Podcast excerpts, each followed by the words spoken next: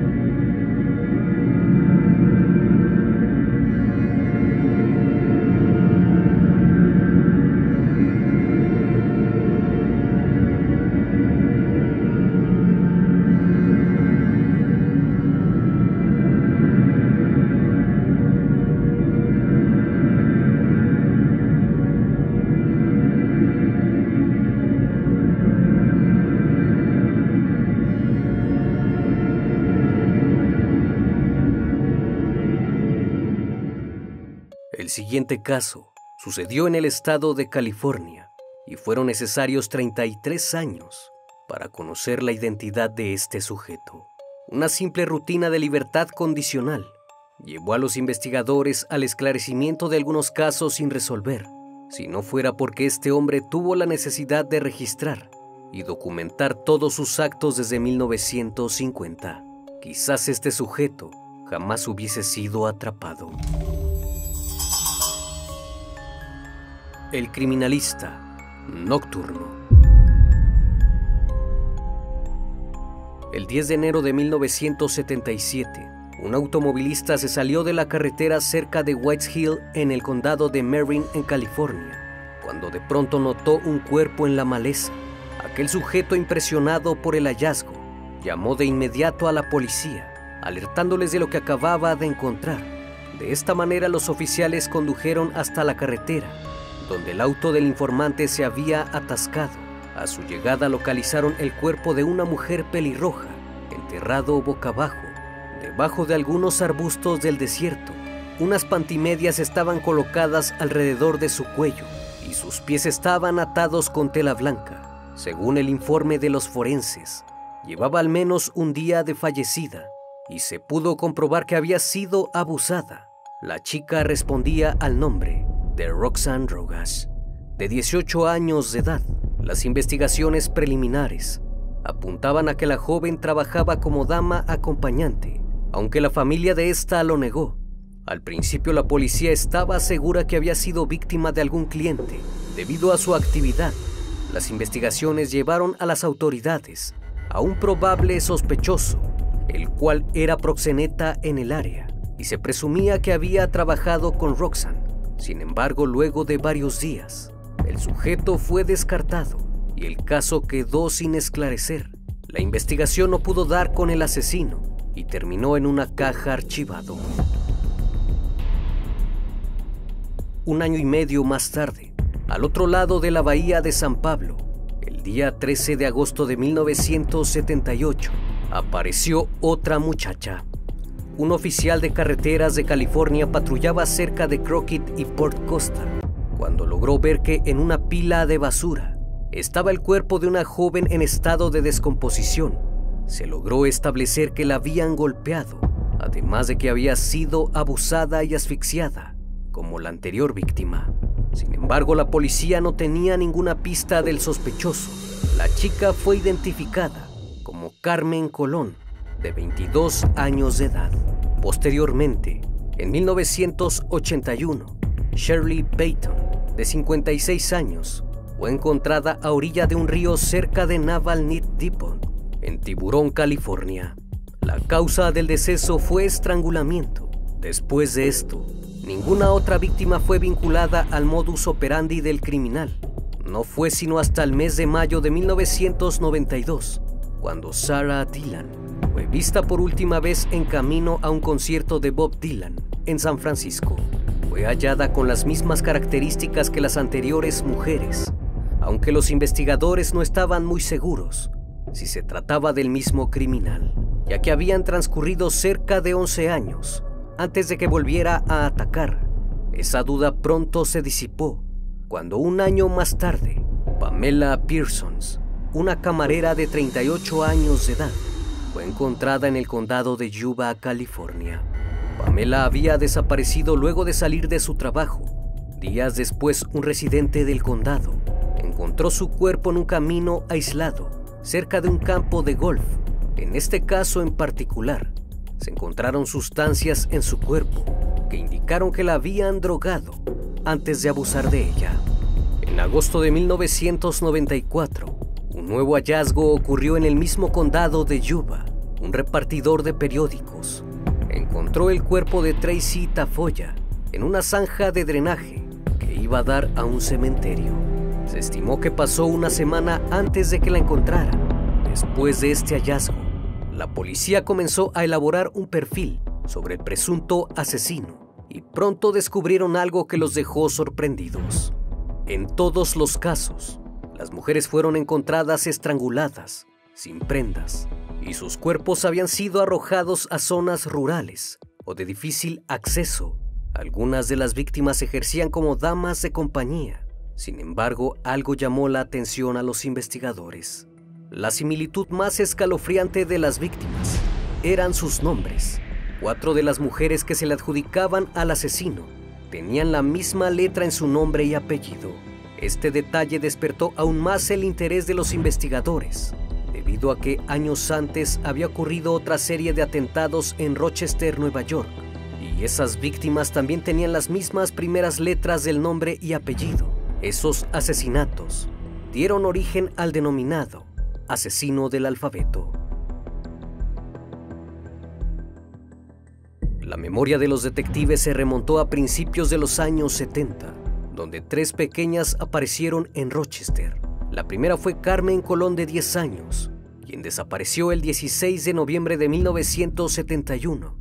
Carmen salió de su casa a las 4.20 de la tarde. La pequeña ingresó a la farmacia, pues su abuela le había indicado que acudiera. Según los testigos presenciales, vieron a la niña salir de la farmacia y subir a un automóvil que se encontraba estacionado. Aproximadamente 50 minutos después, automovilistas la vieron huyendo de un vehículo en reversa, agitando los brazos en un intento de hacer señas a los autos que pasaban. Sin embargo, la persona del vehículo bajó de él y la regresó nuevamente.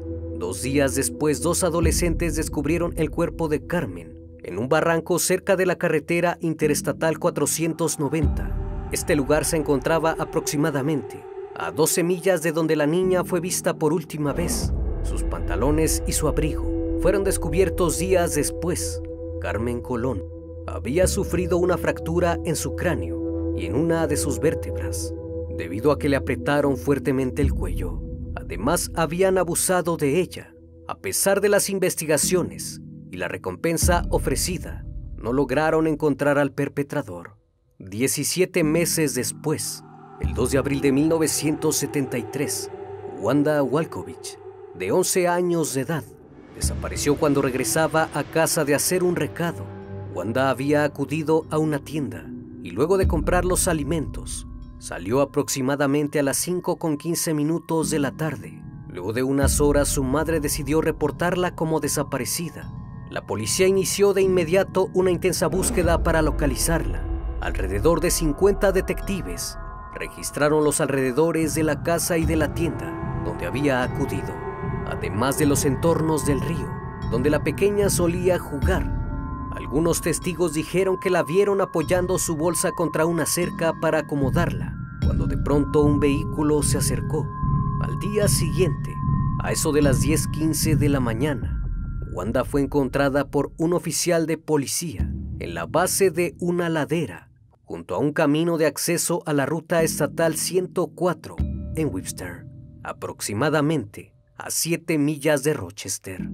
La posición en que fue hallada indicaba que probablemente había sido arrojada desde un vehículo en movimiento.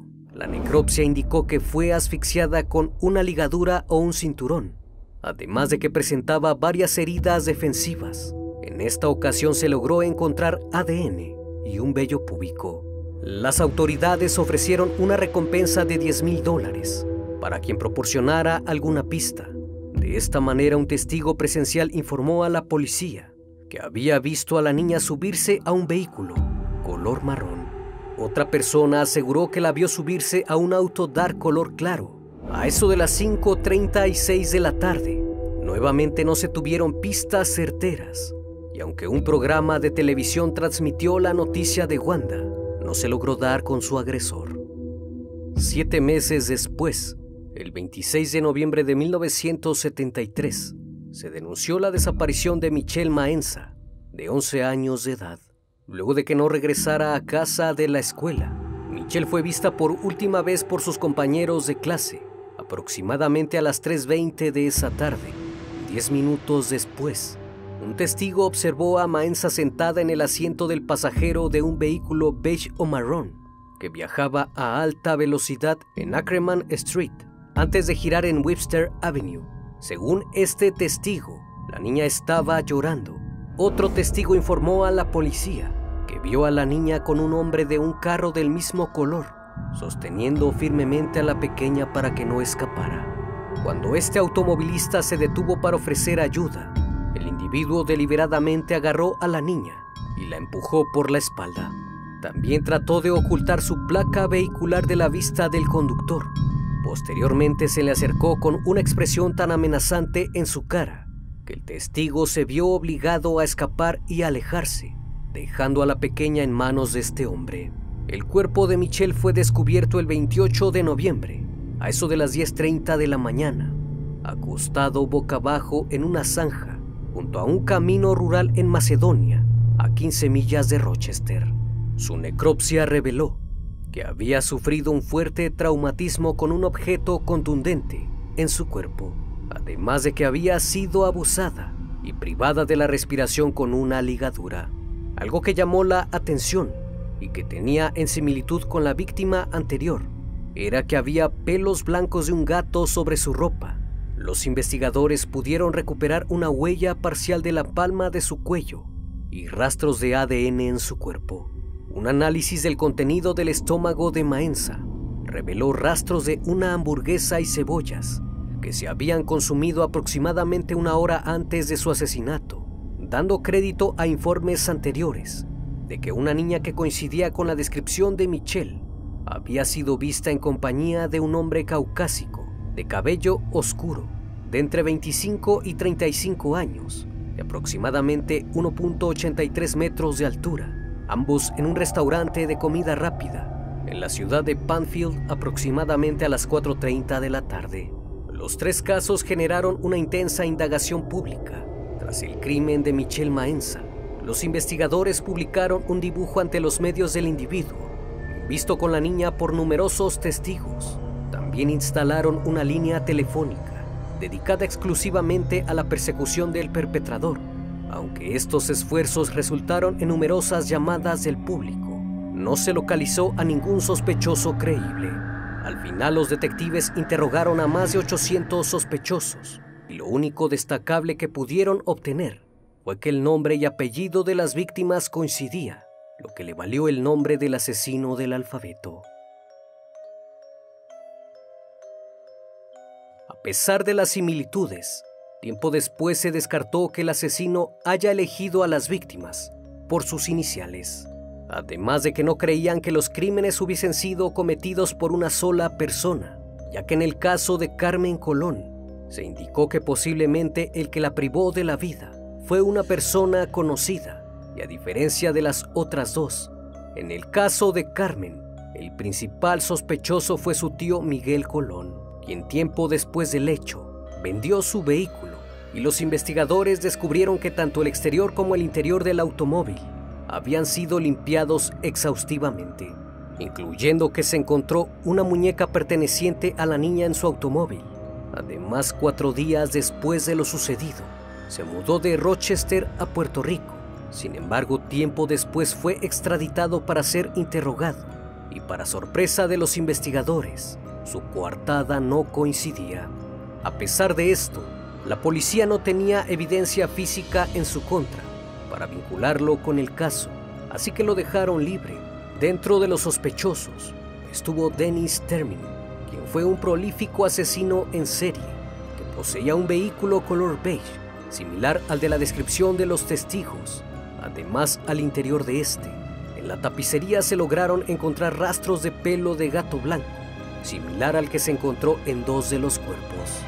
Otro sospechoso que surgió fue Kenneth Bianchi, uno de los estranguladores de Hillside, quien en esos momentos trabajaba como vendedor de helados en Rochester y de igual forma poseía un vehículo del mismo color descrito. No obstante, sin alguna evidencia, fue imposible vincularlo con los crímenes. Los años transcurrieron y el caso dejó de ser prioridad para la policía, hasta que el 13 de abril de 2010, un sujeto que había sido puesto en libertad condicional fue arrestado por incumplir la ley. Así que en una visita sorpresa a su domicilio, se descubrió la doble vida que llevaba. Al inspeccionar la vivienda, como parte de la rutina se halló un arma y una caja de balas escondidas. Pero al realizar una investigación más exhaustiva, se llevaron una enorme e inesperada sorpresa. Dos habitaciones de la casa estaban cerradas perfectamente con candado eso despertó las sospechas de los oficiales, así que procedieron a abrirlas. En una de las habitaciones se encontraron maniquís de mujeres vestidos con ropa interior, atados del cuello.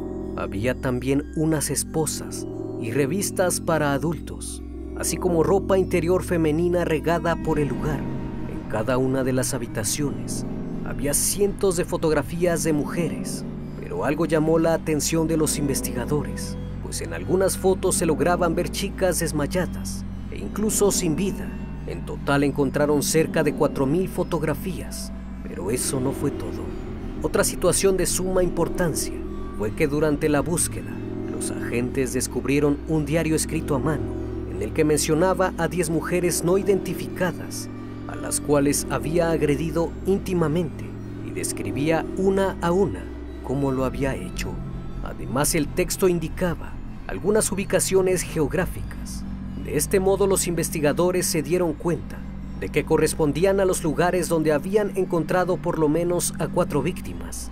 Sus anotaciones también detallaban numerosos abusos que se remontaban a la década de 1950.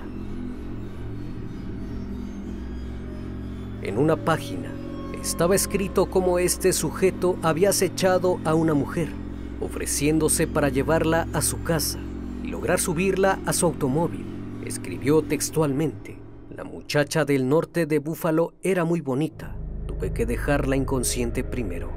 Después de esto, el sujeto que correspondía al nombre de Joseph Nasso fue arrestado en abril del 2010, pero la perversión de este individuo iba más allá, pues años anteriores había sido detenido robar ropa interior de mujeres en locales comerciales.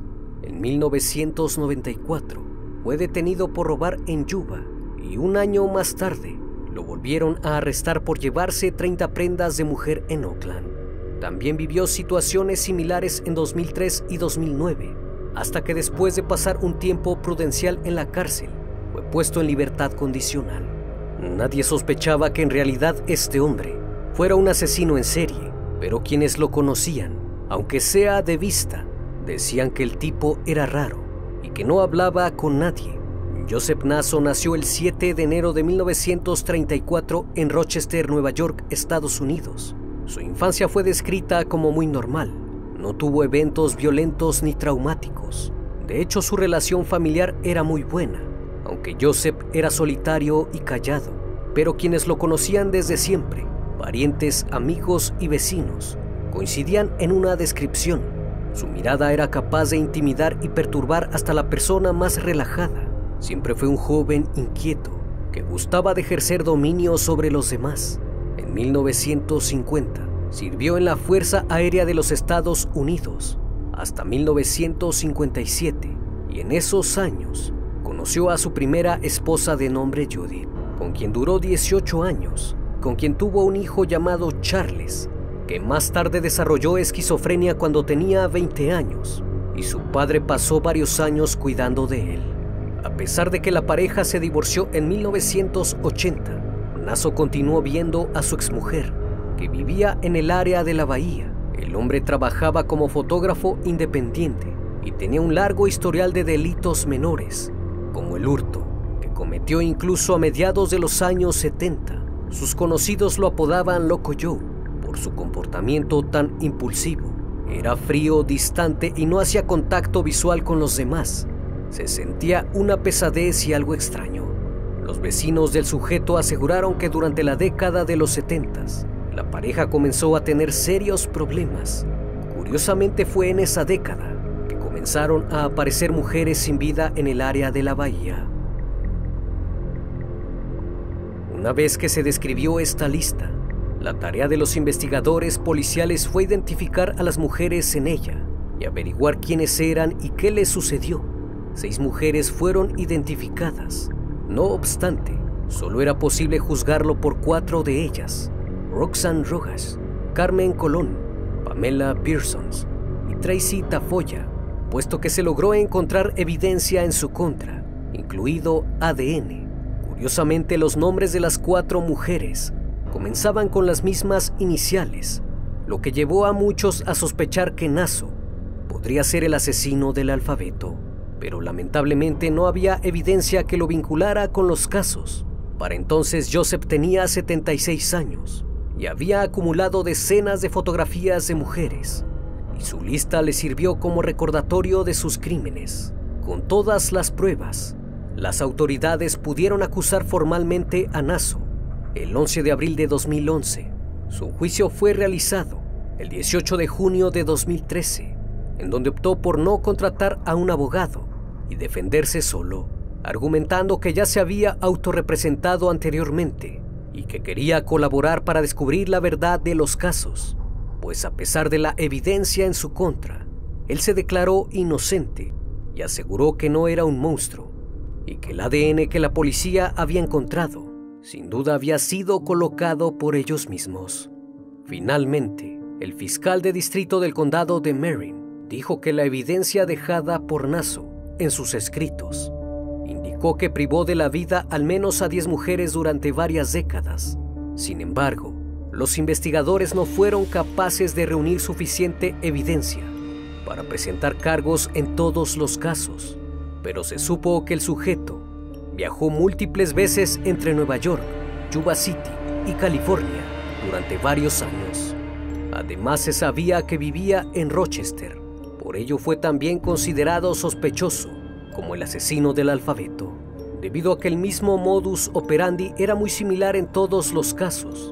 Cuatro horas fueron suficientes para que los miembros del jurado deliberaran que Joseph Nasso era culpable juez lo sentenció a muerte. Este hombre se convirtió en el preso más anciano de 79 años en llegar al corredor en California. A pesar del esfuerzo de la policía por esclarecer los casos en Rochester, hasta el día de hoy no hay ningún responsable de los crímenes cometidos por el asesino del alfabeto. Una vez más, estimado público, agradezco su compañía. Gracias por brindar un espacio de su tiempo para conocer un caso más de este canal. Si aún no estás suscrito, te hago la cordial invitación a que lo hagas y formes parte de esta gran comunidad. Esto es El Criminalista Nocturno. Hasta la próxima emisión. Buenas noches.